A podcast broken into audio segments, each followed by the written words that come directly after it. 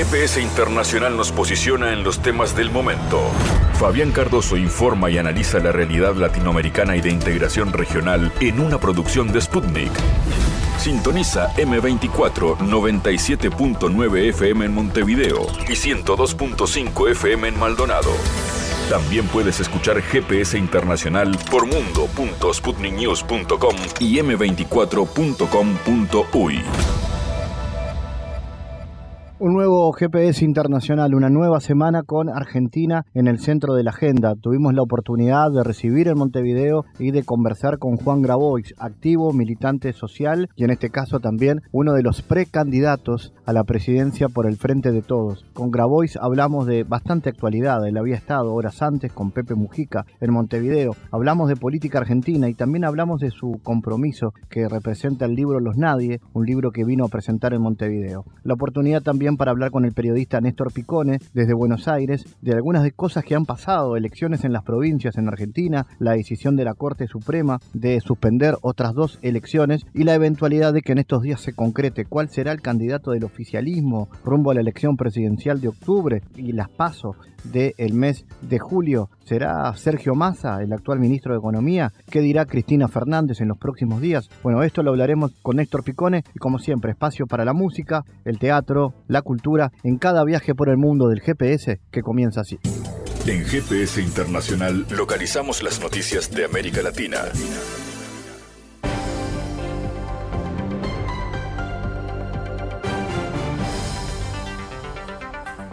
Momento ahora de noticias, la invalidez de la primera parte de la reforma electoral impulsada por el actual gobierno de México ha abierto un nuevo frente entre el Poder Ejecutivo y la Suprema Corte de Justicia de la Nación. Sin embargo, no es el único. En entrevista con Sputnik, expertos comparten su punto de vista sobre los roces entre el mandatario y los ministros. Con nueve votos a favor, los ministros de la Suprema Corte dieron su visto bueno al proyecto que proponía la invalidez del primer decreto de la reforma en materia electoral correspondiente a la Ley General de Comunicación Social y de Responsabilidades Administrativas. La decisión fue criticada por el jefe del Ejecutivo mexicano y con ello se abre un nuevo frente en la relación entre ambos poderes. Los ministros mexicanos resolvieron que hubo una violación a los artículos 71 y 72 de la Constitución de los Estados Unidos mexicanos, debido a que la iniciativa no se publicó con la anticipación debida para su discusión, es decir, no se dio a conocer a tiempo entre los parlamentarios. En entrevista con Sputnik, el académico del Instituto de Investigaciones Jurídicas de la Universidad Nacional Autónoma de México, Javier Martín Reyes, asegura que la decisión de la Suprema Corte en términos legales es acertada y que aboga porque se cumplan un tiempo y forma los procesos legislativos, es una reforma que no siguió el trámite legislativo, que no tuvo una dictaminación por parte de las comisiones, no hubo un debate genuino, le dieron un trámite de urgente, pero no justificaron esto, y la Corte ha sido clara en que se tiene que justificar este carácter. Fueron tantos vicios en términos jurídicos que la invalidez era previsible. Lo cierto es que lo de la supuesta agresión al INE no tiene eh, fundamento. Lo que se busca es lo contrario, es fortalecer la democracia en nuestro país, protegerla, porque eh, todavía hay riesgos de fraudes electorales. Entonces lo de el INE fue una eh, excusa, una bandera, pero en el fondo los que se manifestaron ayer lo hicieron en contra de la transformación que se está llevando en el país. Lo hicieron eh, a favor de los privilegios que ellos eh, tenían antes del gobierno que represento. Lo hicieron a favor de la corrupción, lo hicieron a favor de el racismo, a favor del clasismo, de la discriminación. Ese es el fondo. Yo creo que fue muy importante la marcha de ayer. Fue como una especie de striptease político, público, del conservadurismo en México. Y esto es muy bueno, pero muy bueno, porque si no eh, emerge esto, se mantiene soterrado y hace mucho daño para tener una sociedad mejor, más justa, más igualitaria, más fraterna. Eh, celebro de que la mayoría de los mexicanos está en favor de la transformación, que quiere la igualdad, que quiere la fraternidad, que no odia, que no discrimina, que no son clasistas, que no son racistas y que no tienen como Dios al dinero. Lo celebro, porque acuérdense que lo nuestro es una transformación, es una revolución de las conciencias. Afortunadamente, repito, la mayoría de la gente tiene un pensamiento avanzado, fraterno, respetuoso, humano. Y sí creo que eso se ha ido logrando poco a poco. Por eso es muy bueno este debate, porque si se ventila, muchos van a pensarlo, y sobre todo los jóvenes. Es eh, un proceso de enseñanza-aprendizaje a partir de la realidad que estamos viviendo.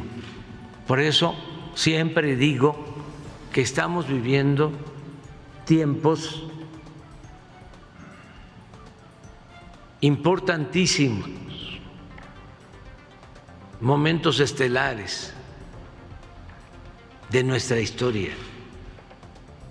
Voy a repetir en qué consiste la iniciativa lo he estado diciendo una y otra vez, pero es para que se tenga un INE y un tribunal confiable, no como está ahora, al servicio del conservadurismo, porque son capaces, ya lo han hecho, de hacer fraudes apoyados en consejeros y en magistrados electorales corruptos, antidemocráticos. Entonces, vamos a alejar eso ya de una vez y para siempre. Vamos a establecer en México una auténtica democracia. Lo que se busca es que esos consejeros, esos magistrados, los elija el pueblo. ¿Qué plantea la reforma que propongo? Que no se gaste mucho, porque además de que tienen al árbitro, se gasta más que en ningún otro país en la organización de las elecciones. O sea, no son confiables, no hay elecciones limpias, no hay elecciones libres. Y se gasta más de 20 mil millones de pesos. ¿Qué otra cosa planteo? ¿Por qué los plurinominales? ¿Por qué no los diputados y los senadores son los que elige de manera directa el pueblo? La otra cuestión que estoy planteando, que por qué 32 órganos electorales, ¿por qué no hay un pacto, un acuerdo para que se tenga un órgano electoral? que organice las elecciones en todo el país. ¿Por qué se gasta tanto? Porque estamos hablando de 20 mil nada más en el órgano federal, pero si se le suma lo que se gasta en los 32 estados, puede llegar a 30 mil. ¿Quién va a elegir a los consejeros? El pueblo. ¿Quién propone a los candidatos? El Poder Legislativo el Poder Judicial, el Poder Ejecutivo, 20 cada poder, 60, 30 mujeres, 30 hombres, para elegir a siete, con voto directo y secreto. ¿Por qué le tienen miedo al pueblo? Es que quieren, ese es el fondo, Kratos sin demos. Kratos es poder, demos es pueblo. Quieren el poder sin pueblo. Ese es el fondo de todo esto. El canciller mexicano Marcelo Edward aseguró que el senador estadounidense John Kennedy es un ignorante de la relación bilateral entre el país latinoamericano y Washington, así como de toda la ayuda que México ha ofrecido al país norteamericano en el combate al tráfico de fentanillo y otras drogas. Es un ignorante porque no sabe que México es el país que más ha apoyado a Estados Unidos para combatir el fentanillo y lo reto para demostrarle, lejos de nosotros ser el problema, somos lo que más ayudamos. Millones de pastillas que consumen allá en su país han sido incautadas en México dijo Edward en declaraciones a la prensa durante una gira por Oaxaca. Eso a México le ha costado 495 vidas. ¿Cómo se atreve a decir lo que dice? O es un ignorante o es un cínico antimexicano, añadió el titular de la Secretaría de Relaciones Exteriores. El senador Kennedy causó revuelo en México al afirmar el pasado 10 de mayo, durante una audiencia de un subcomité del Senado, en el que se abordó el tema del tráfico de fentanillo, que no ser que no ser por Estados Unidos, México estaría comiendo de una lata de alimento para gato y viviendo bajo lonas en un traspatio. El senador Kennedy no representa a Estados Unidos trabajosamente representa una parte de Florida. El conjunto del Senado, la mayoría no es republicana, es demócrata, y no todos los republicanos piensan como él, dijo Edward, durante una gira en la ciudad de Guajapán de León, a donde acudió a la inauguración de una oficina de enlace municipal de la SRE. Sobre el aumento de las declaraciones de políticos estadounidenses contra México, Edward dijo que es la estrategia electoral de un grupo del Partido Republicano que utilizó la misma fórmula en la campaña electoral del 2016. Ahora están en la misma historia porque el único eh, cemento que tiene este conglomerado, en buena medida después del racismo, es una plataforma racista y falsa. ¿Por qué falsa? Porque sin mexicanos Estados Unidos estaría paralizado. Somos los que más contribuimos y si no, pues vete a cualquier estado. Los mexicanos somos lo que hacemos de todo ahí, afirmó el canciller. La delegación de la guerrilla del Ejército de Liberación Nacional ELN, que participa en la mesa de diálogo con el gobierno de Colombia que sesiona en La Habana, rechazó las recientes declaraciones de Gustavo Petro, a las que calificó de irrespetuosas y estigmatizantes al referirse al grupo insurgente. Los cuestionamientos directos a la delegación de diálogos del ELN, el trato irrespetuoso y estigmatizante de nuestra organización y la doctrina de seguridad que trazó en la que, según defendió, ya no hay conflicto de ideologías ni conflicto social, sino lucha contra las economías ilícitas, supone un cuestionamiento de fondo al sentido político de la mesa de diálogo y a toda su arquitectura, subraya un comunicado emitido por la guerrilla colombiana. Las declaraciones de Petro fueron hechas durante la reunión que sostuvo el pasado 12 de mayo con generales y almirantes de las Fuerzas Armadas de su país en la Escuela Militar de Cadete General José María Córdoba. A su vez, los representantes del ELN en la mesa de diálogo de paz aseguran que la posición adoptada por Petro también cuestiona la legitimidad de la delegación del gobierno colombiano que participa en los diálogos, los países garantes, las organizaciones acompañantes y los países acompañantes. De acuerdo con el comunicado para la delegación a la mesa de diálogos del ELN, el presidente Petro contradice el acuerdo de México que su propio gobierno firmó el pasado 10 de marzo durante el segundo ciclo de estas conversaciones de paz. El gobierno de Perú aprobó el otorgamiento de un bono para el personal de la Policía Nacional que se encuentra en labores de control en zonas bajo estado de emergencia por las protestas ciudadanas y la lucha contra el narcotráfico autorizaron la transferencia de partidas en el presupuesto del sector público para el año fiscal 2023 hasta por la suma de 43 millones de soles, 11 millones de dólares, a favor del Ministerio del Interior para financiar el pago de la bonificación por alto riesgo a la vida del personal policial de la Policía Nacional del Perú en el marco de la declaratoria de estado de emergencia. En el texto se señala que el bono se destina a los policías que se encuentran resguardando el control interno en las zonas del país declaradas bajo estado de emergencia. Estas zonas incluyen departamentos donde se registra actividad de narcotráfico, así como donde se reportaron manifestaciones en contra del gobierno.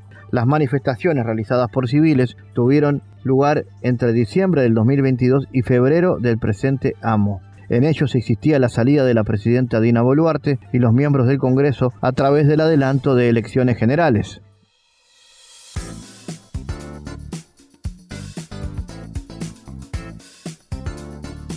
Tuvimos la oportunidad de encontrar en Montevideo, de conversar con Juan Grabois, uno de los principales militantes sociales en Argentina, por los más vulnerables, por las personas sin techo, también por la economía social y solidaria. Grabois es además hoy un dirigente político importante, uno de los eh, eventuales precandidatos eh, en este caso por el Frente de Todos, a la espera de la definición que deberá tomar la ex eh, presidenta y actual vicepresidenta Cristina Fernández, Grabois se anotó dentro de la lista de candidatos del Frente de Todos y en esa línea y como militante social y para presentar su libro Los Nadie, llegó a Montevideo en una actividad que se realizó en el sindicato de Funza el sábado a la noche. Ahí tuvimos la oportunidad de eh, conversar con él sobre su militancia social, sobre su militancia política, la posibilidad de ser precandidato y también conocer de primera mano los detalles de la conversación que había tenido un rato antes con el expresidente uruguayo Pepe Mujica. Este es el diálogo con Juan Grabois.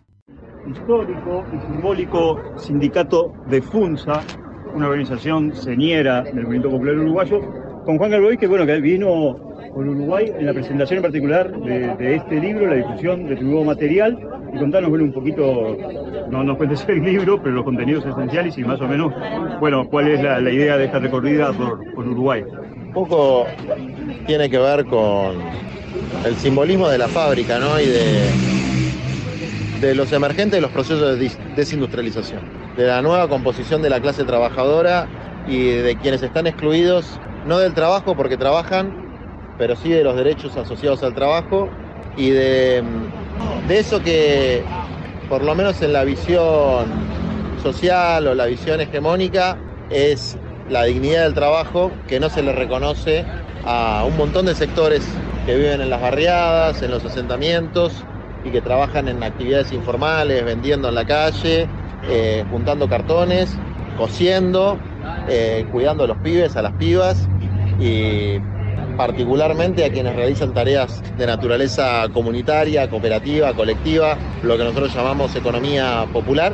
Eh, y el libro trata un poco de, son alegatos, ¿no? Yo soy abogado de profesión y es una defensa del sector, es una defensa de la fracción organizada del sector, que no es la totalidad, pero que es creciente, sobre todo lo que yo conozco, que es en la Argentina, que logramos una organización sindical muy potente, que es la Unión de Trabajadores y Trabajadoras de Economía Popular, el rol de los movimientos populares y también nuestras desviaciones, los peligros que corremos eh, y alguna perspectiva de futuro que contempla el proceso de construcción de poder popular, que no es eh, meramente institucional, que va muchas veces en las organizaciones libres del pueblo y que son esas organizaciones y ese proceso y fuerza histórica lo que directa o indirectamente construye gobiernos populares, gobiernos transformadores, que a veces después se institucionalizan demasiado, se burocratizan y, y se olvidan de que sí en el movimiento popular son gigantes con pies de barro o a veces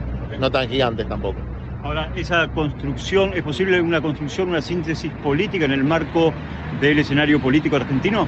a ver, esa pregunta te la divido en dos partes, digamos.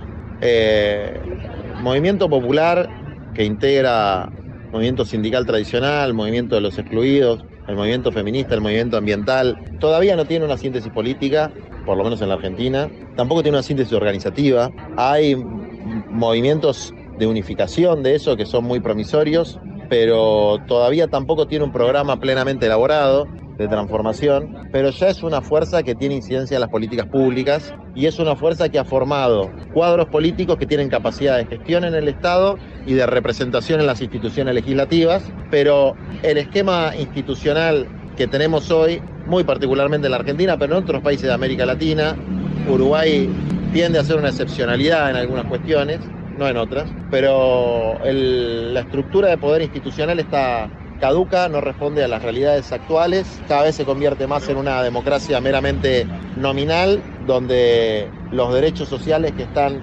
instituidos en las constituciones son letra muerta, no se cumplen en la práctica y no existe forma de defenderlos para amplias capas de nuestro pueblo. ¿Cómo se mantiene la autonomía de las organizaciones sociales y que no corran un riesgo de institucionalización en caso de llegar a alguna representación parlamentaria o dentro de las instituciones? Bueno, es parte del debate, ¿no? Que hay una, una cierta relatividad en esas autonomías, porque son herramientas que tienen roles específicos, pero que en definitiva no se tienen que encorsetar en la resolución de los conflictos cotidianos porque le quitan potencia, pero tampoco se tienen que subsumir en el proceso político partidario porque también le quitan potencia. Entonces, tiene que funcionar de una manera ecosistémica, tiene que haber flujos y reflujos de influencia mutua entre la estatalidad, la fuerza política y el movimiento popular y tal vez pensar en esquemas de, vanguardias que coordinan todo es una rémora de tradiciones de izquierda del pasado que,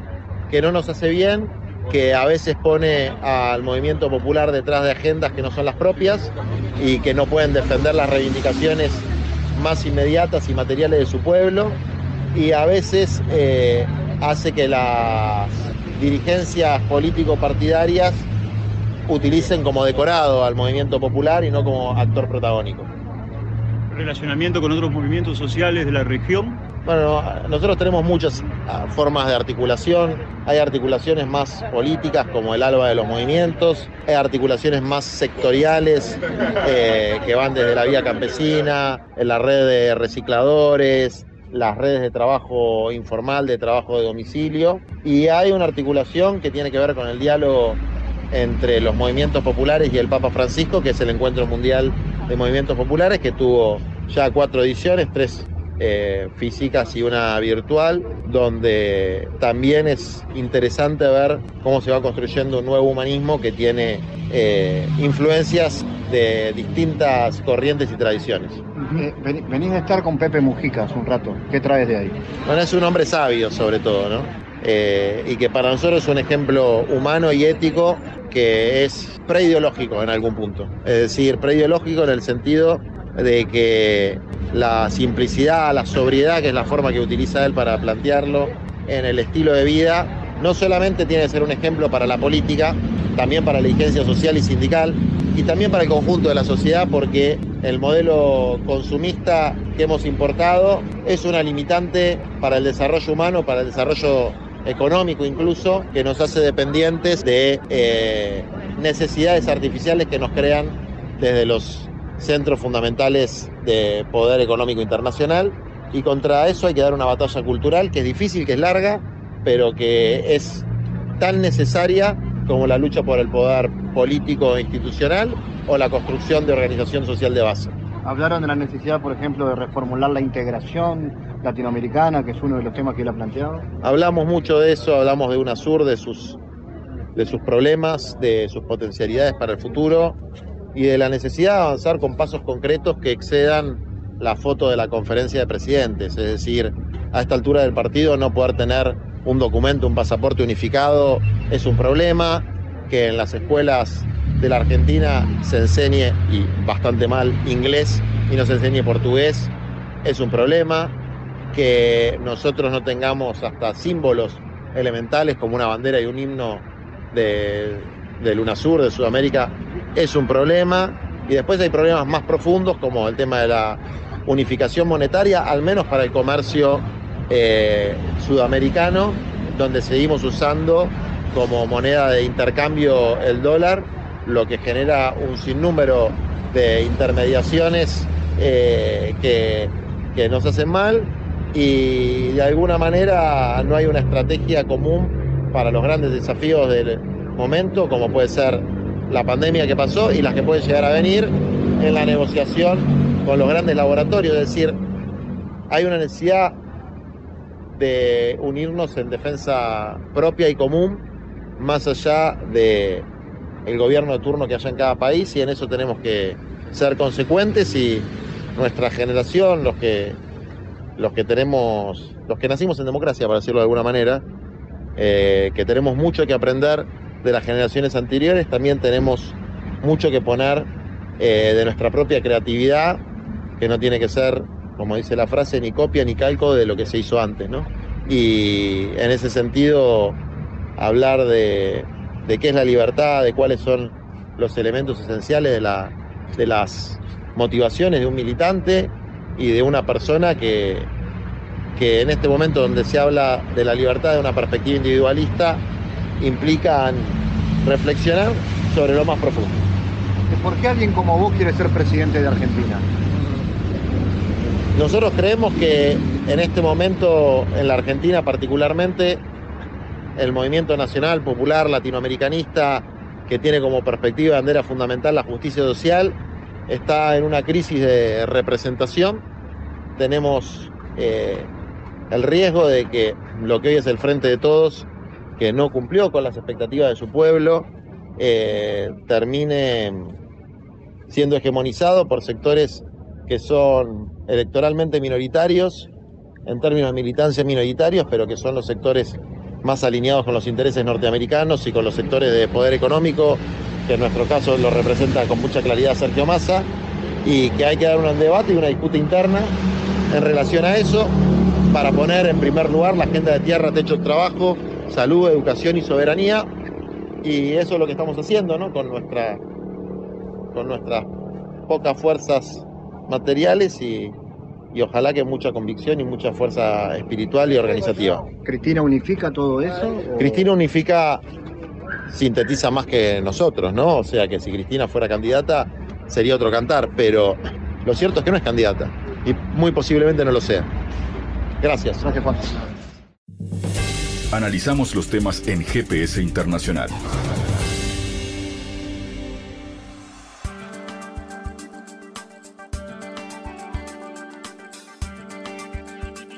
Bueno, vamos a irnos hacia Argentina en otro bloque eh, porque queremos actualizar lo que está sucediendo. Este domingo 14 se han realizado elecciones regionales se está llamado el Super Domingo, hubo elecciones en La Pampa, en Salta, en San Juan y en Tierra del Fuego. Esto se da dentro de un calendario electoral que ha generado bastante polémica, porque de hecho estaba previsto que eh, se dieran elecciones, por ejemplo, también en, en Tucumán, y finalmente esto no se concretó por una decisión de la Corte Suprema que ha suspendido las elecciones. Esto se da en un contexto de permanente polarización en Argentina donde la justicia y la política se cruzan todo el tiempo. Vamos a intentar explicar esto y también poner un marco de lo que está sucediendo a nivel político en Argentina con Néstor Picone desde Buenos Aires. Néstor, ¿cómo se explica primero qué foto se puede hacer de la elección que sí se concretó este domingo y qué foto se puede hacer de esta decisión de la Corte Suprema que suspende una elección democrática en Argentina. La foto de este fin de semana, eh, hay que sumarle la foto de la semana anterior, que también hubo dos elecciones donde ganaron los, oficialismos. Y en este caso, las, las provincias que vos decías, Salta, San Juan, San Juan con dificultades que después la podemos, la intervención de la Corte Suprema de Justicia y la decisión de, San Juan, pero hubo elecciones en San Juan, exceptuando las candidaturas de, de, gobernador y vicegobernador. Hubo en La Pampa y hubo en Tierra del Fuego. Eh, el triunfo acá en la Argentina y algunos medios que enseguida dicen ganó el peronismo. Ganó la alianza del frente de todos en estos lugares y con distintos colores y tonalidades. La foto de Salta es una foto donde el gobernador es un hombre que simpatiza con las ideas de Sergio Massa. Fue su candidato a vicepresidente cuando Massa se presentó por afuera del FDT, antes y al frente de todos. Este, ha hecho un gobierno provincial en una provincia eh, muy conservadora, con sectores conservadores e inclusive con sectores que venían del PRO y de la derecha. Es, ese es el gobierno que ha sido electo en Salta, que, se ha fortalecido mucho. Ahí no hay este, representación del kirchnerismo para decir el kirchnerismo, peronismo. Cuando uno habla de estas características, estoy hablando de Estado, Estado presente, nacionalización, no a las privatizaciones. Bueno, cuando hablo de peronismo que no es Gustavo Sáenz, es eso. En La Pampa, por ejemplo, con Silioto, que salió todo con mucha ventaja por sobre los segundos y terceros. En La Pampa es un ejemplo muy interesante de un gobierno peronista en alianza con los sectores juveniles, eh, la cámpora y el cristinismo puro y duro, pero recoge una historia de peronismo muy vieja este, y están haciendo un gobierno muy interesante para el marco general de neoliberalismo que hay en el mundo y en la Argentina no es, ajeno, de alianza entre el, entre el Estado y el sector cooperativo, tanto en los medios de comunicación como en el tema de energía. Es una provincia que poco de la que poco se habla, pero es un Estado modelo, si me, me permitís, a la referencia de lo que sería el Estado peronista el Estado que plantea eh, una presencia muy fuerte para atender a todas las, situaciones. Y en el tema de Tierra del Fuego son aliados del peronismo, pero es el sector de Forja, es un sector que viene del radicalismo, que tiene una cierta autonomía, pero está dentro del frente de todos. Y en San Juan sí es peronista, estaba dividido, uno, un sector era Gioja y el otro sector era Uñac, este, que es el que fue impugnado por la Corte Suprema de Justicia, ganó el sector de Uñac en la interna del peronismo y Uñac se impuso a todos los demás sectores también por amplia mayoría, aunque él no pudo ser candidato a gobernador, por lo que después vamos a hablar de la Corte Suprema de Justicia. Perfecto, eso ahí tenemos un buen análisis del resultado. Hablemos entonces de, lo que pasó con la Suprema Corte y cómo se puede explicar que seguramente en algunos países de la región sea difícil de entender cómo una Corte de Justicia anula una elección. Es, es muy difícil de entender si no se entiende lo que es la Corte Suprema de Justicia, que son cuatro personas, tres, dos de ellas nombrados por Macri por decreto, aunque después fue convalidado en el Parlamento, pero fueron dos que aceptaban ser designados por decreto. Cuando uno va a la Corte Suprema de Justicia, tiene que hacer un paso por el Parlamento, tiene que aprobar, tiene que mostrar sus credenciales para ser aprobado. Bueno, dos son de Macri y uno fue abogado y defensor este, de muchas causas del Grupo Clarín.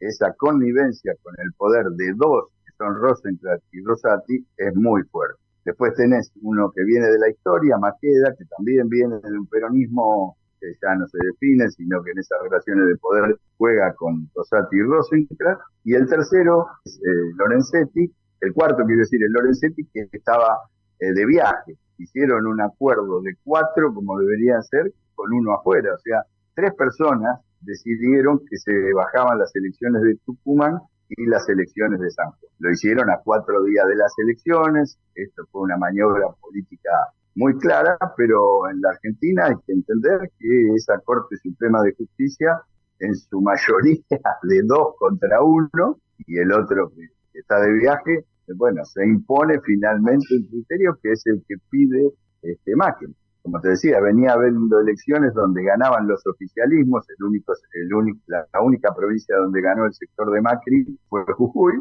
que tampoco es el sector de Macri, que es Gerardo Morales, que viene de la Unión Cívica Radical, que forma parte del Puntos por el Cambio, pero ganó como radical y es uno de los candidatos que quiere presentarse al presidente eh, Gerardo Morales como Comunión Cívica Radical. Digo, sé que es complejo para la comprensión, pero bueno, la Corte Suprema de Justicia, esa tan pequeña, está manejada por el sector de máquinas, es así. Y además, otro, otro dato que podemos este, tener en cuenta es que hay un juicio contra la Corte Suprema de Justicia que se está, se está desarrollando en el Congreso de la Nación, impulsado por el peronismo, por el peronismo kirchnerismo, o sea, por el frente de todos, este, y esto pone en tensión con la Corte Suprema de Justicia. A tal punto que, por ejemplo, San Juan, que es del peronismo, que es del frente de todos, no apoyó el juicio de la Corte Suprema de Justicia hace unos meses atrás porque sabía que él tenía que dilucidar en la Corte Suprema de Justicia si era posible que fuera candidato eh, y si podía ser reelecto, por una cuestión de que él fue vicegobernador y después fue dos veces gobernador. Entonces, esa de vicegobernador se la computa a la Corte Suprema de Justicia como que ya tiene tres mandatos y eso no le permite una nueva reelección. Eh, no sé si se entiende, es complicado, pero bueno, es así. Esta es la cuestión de una Corte Suprema de Justicia que tiene. Ojo, Menem también tuvo una Corte Suprema dicta. Los únicos que trabajaron con una Corte Suprema amplia fue el kirchnerismo, donde realmente fue una de las Cortes Supremas este, más amplias, con presidentes, eh, con gente que venía con experiencia y desarrollo en el Poder Judicial y no fue la Corte Suprema adicta al kirchnerismo porque inclusive dio fallos en contra del gobierno de Néstor Kirchner y de Cristina Fernández de Kirchner. Claro, ante esto, eh, la propia vicepresidenta y el propio presidente Alberto Fernández fueron muy críticos ¿no? sobre, sobre esta suspensión. Sí, eh, fueron críticos. Lo que ninguno se atrevió es a dar una orden de desoír el fallo de la Corte Suprema de Justicia. Ni Tucumán ni San Juan desoyeron lo que la Corte Suprema de Justicia dijo. Y ningún representante del Poder Político y del Poder Ejecutivo dijo hay que desoír. Digamos, esto es llevándolo a ese extremo. Entonces, nosotros podemos criticar a tal o cual fallo, pero si después lo terminamos aceptando, estamos convalidando.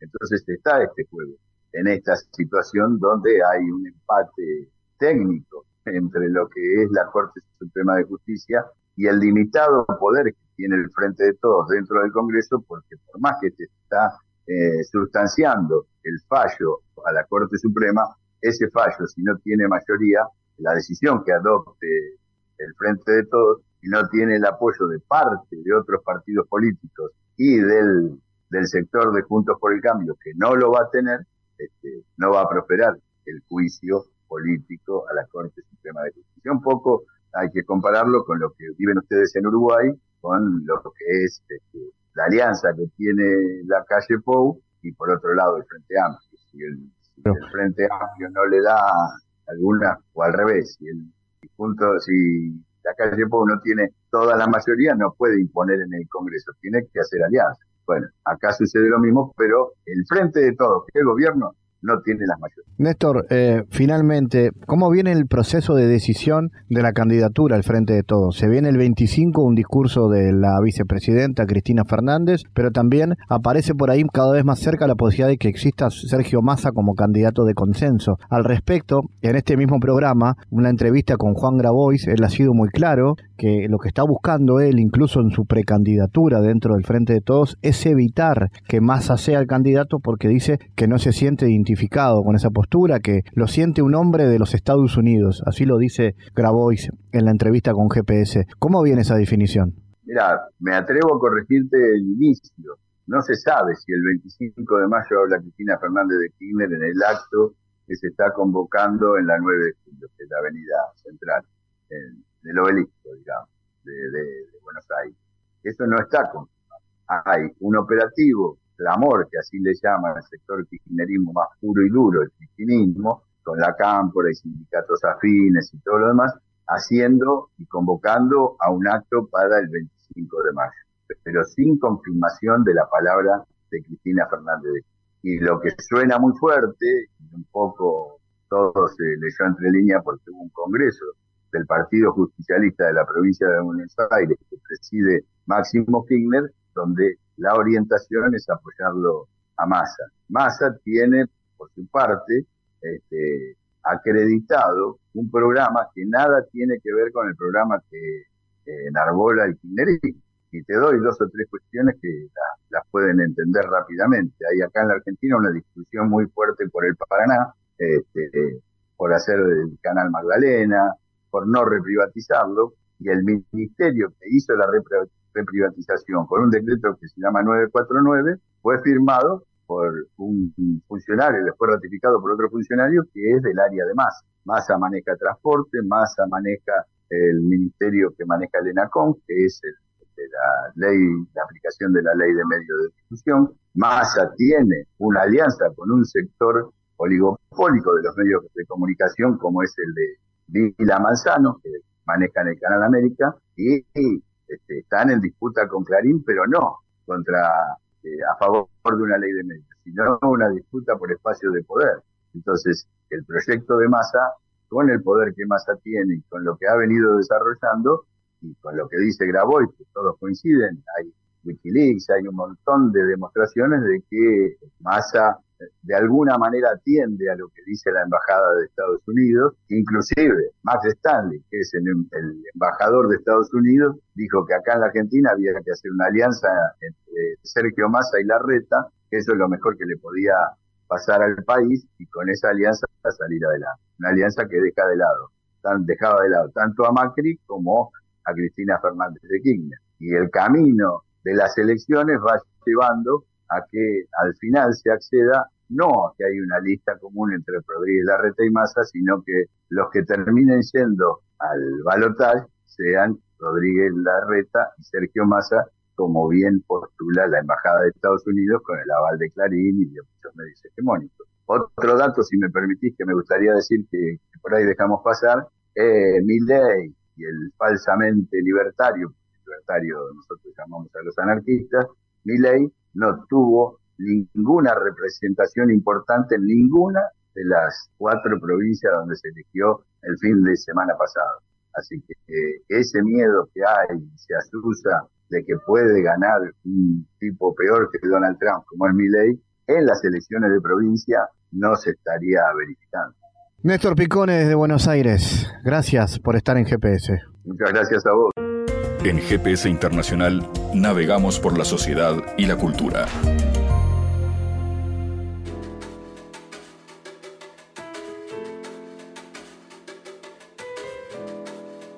Bueno, en este bloque vamos a hablar de música y recibir a un dúo y una banda que ha estado recorriendo el país, que sigue sonando en todo el país, mucho en festivales en el interior y que ahora está preparando lo que será un show muy importante en el Auditorio del Sodre el 9 de agosto.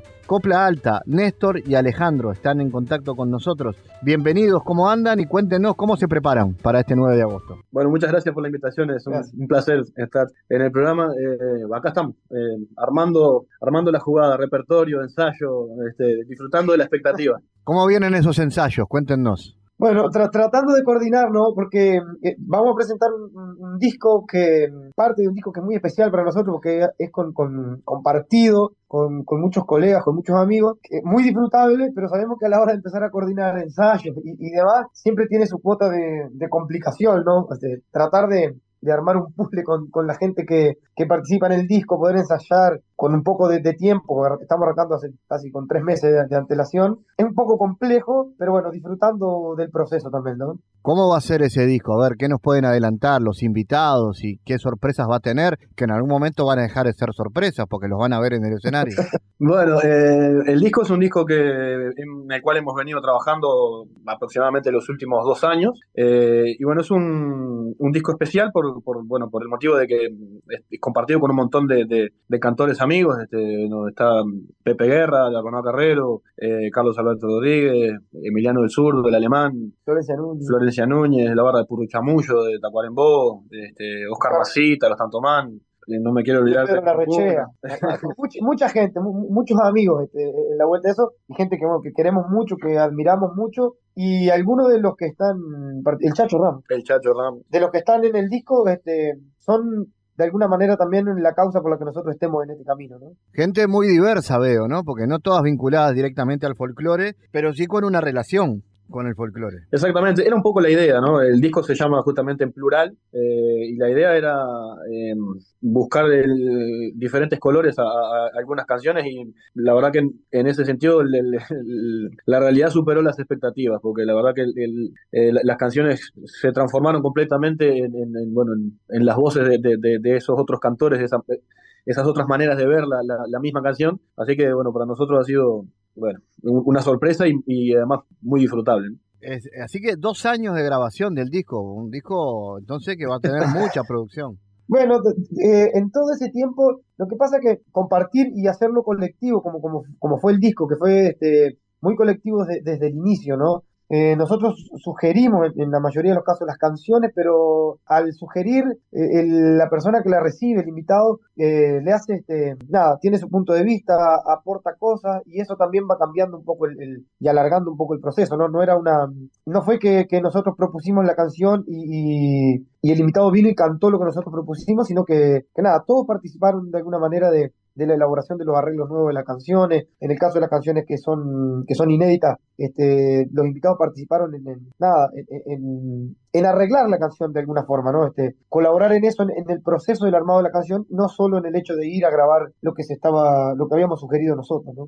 Por lo tanto, bueno, seguramente eh, mucho trabajo y ahí va a salir algo muy muy bueno. ¿Cómo ha sido eh, la trayectoria en festivales, la recorrida en estos en estas semanas y en estos meses, ¿no? De mucho movimiento en el interior, me imagino.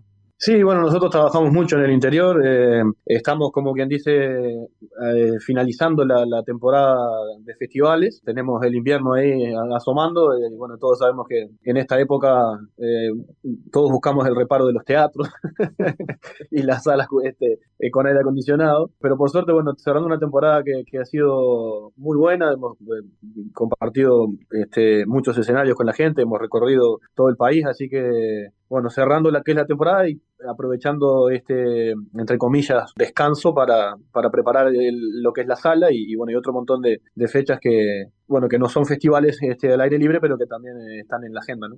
Habitualmente su sonido, su música es muy de festival del interior, ¿no? Ahí es donde lo reciben con un afecto especial. Bueno, digamos que andamos por todos lados, ¿no? Eh, en los festivales, como decía Alejandro, que son en temporada, en el verano, pero nosotros siempre tratamos de, de, de, en, este, de esta, cuando baja la temporada, otoño, invierno, recorrer un poco el país este, en otros lugares, que hace, hace unos hace unos cuantos años que se han ido reparando y, restaurando teatros en el interior que, que, estaban este, en desuso o, con algunos problemas de sonido o de inicio, y aprovechar ese circuito también de alguna manera es, potenciar eso, ¿no? Y, también de alguna forma ir con las canciones hacia la gente y no hacer muchas veces que la gente venga hacia las canciones. Siempre tratamos de hacer eso en, el otoño, en el invierno. Este año, como es un año muy especial y lo quisimos celebrar en la sala, la sala va a ser el puntapié de, de, de una gira seguramente de teatro hasta, hasta septiembre, octubre, ¿no? ¿Cuáles son de ustedes las canciones que más espera el público o las que más recibe el público, que las tiene ya, las tienen ya instaladas? Bueno, eh, no sé si tenemos alguna de esas. este, bueno, hay algunas canciones que, que nos acompañan desde hace mucho tiempo, ¿no? Y que, bueno, pues les tenemos especial cariño porque, bueno, porque nos han permitido conectar con la gente a lo largo de todos estos años eh, de algún modo, así que hay algunas de ellas que no pueden que no pueden faltar en el repertorio que este bueno en el caso de mujer por ejemplo que yo la entradora son cosas que uno por más que las hemos cantado quizá cientos no, me animo a decir miles pero muchos cientos de veces eh, por más que las hemos cantado mucho igual tienen tienen siempre lugar en el repertorio por esa razón. Y el hecho de tocar en un lugar como el auditorio del Sodre qué significa para ustedes no no no, no es nada menor aparte un lugar hermoso que suena muy bien. Partiendo de esa base, este, claro, tiene una infraestructura donde a uno se, le, uno se permite hacer cosas que no hacen los festivales por, por, muchas razones, ¿no? Por, primero, porque maneja uno los tiempos del show. Eh, segundo, por la comodidad en la que está la gente. Creo que eso permite también este, hacer cosas distintas, armar el repertorio con, con otro color, con otro, eh, con otro tenor, digamos. Nosotros ya hemos, hemos hecho un par de salas con un espectáculo que teníamos con, con Pepe Guerra. Es muy disfrutable el Sodre, es una sala que realmente recomendamos que la gente vaya porque es un, lugar que, tiene una infraestructura que permite escuchar, ver, eh, disfrutar el espectáculo de otra manera y además a nosotros nos permite lo que decía al inicio, hacer un espectáculo distinto al que uno hace en los festivales, por tiempo, por, por la energía mismo que hay en la sala, al estar la gente bueno, con, determinada comodidad y predispuesta a, a, escuchar las canciones que uno lleva. ¿no? Estaremos atentos entonces, corresponde que ustedes inviten a la gente a comprar las entradas o ya ser parte de esta fiesta. Bueno, eh, las entradas están a la venta a través de Ticantel, este, bueno, en los locales de pago, de pago, Habitat. La pueden comprar, por supuesto, a través de la aplicación, en la boletería de la sala. Así que, bueno, los invitamos a todos. para nosotros va a ser una noche realmente muy especial que estamos viviendo desde, desde ahora, eh, pero sabemos que el punto culminante de, bueno, de todo este trabajo y, de todos estos años, en definitiva, de, construcción, se van a dar a, esa noche, el 9 de agosto, este, en la sala de la Reta. Así que están todos más que invitados para nosotros sería una alegría enorme que nos acompañe. Atentos a eso entonces. Así que antes de agosto, eh, ensayo y ensayo. Mucho ensayo y, y, nada, terminando algunas canciones del disco que no están prontas. O sea, terminando de, masterizar y demás. Hay muchos adelantos ya en, la vuelta que se arrancó del año pasado a, presentar algunos adelantos, pero entre medio de los ensayos, terminando algunas canciones del disco que, están ahí este, al salir, ¿no? Así que pronto en, las redes sociales del grupo, y me imagino, se, va a poder encontrar, eh, ya hay canciones nuevas. Ya hay adelantos que están este, sonando desde hace ya un tiempo en las radios y demás, este, bueno, en todas las plataformas, pero bueno, quedan algunas canciones para eh, previas al, show, ¿no? salir, que salgan previas al show con invitados, pero ya hay una cantidad de canciones, este, bueno, de Spotify y demás, ¿no? Este, para que la gente vaya haciendo boca, como se dice habitualmente. Muy bien. Copla Alta, entonces nos encontramos el 9 de agosto en el Sodres. Gracias. Un abrazo grande, están todos invitados. El mundo en GPS Internacional.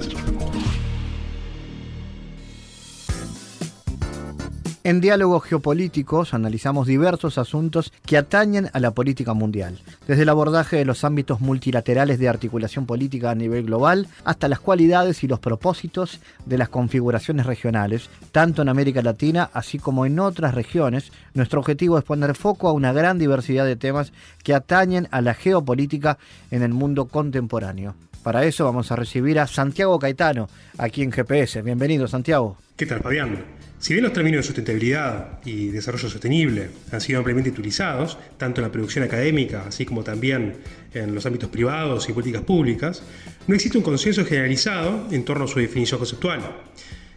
Ambos términos generan críticas y dudas en relación con las aplicaciones teóricas y prácticas, puesto que sus significados suelen cambiar en virtud de la cantidad de diferentes perspectivas. ¿Cuáles son las dificultades con respecto a la utilización de estos términos, Santiago? Hay quienes manifiestan las dificultades en torno a la aplicación de los términos en la práctica relativa a la investigación del cuidado medioambiental, particularmente por la existencia de diversas aplicaciones que dependen de distintas orientaciones teóricas.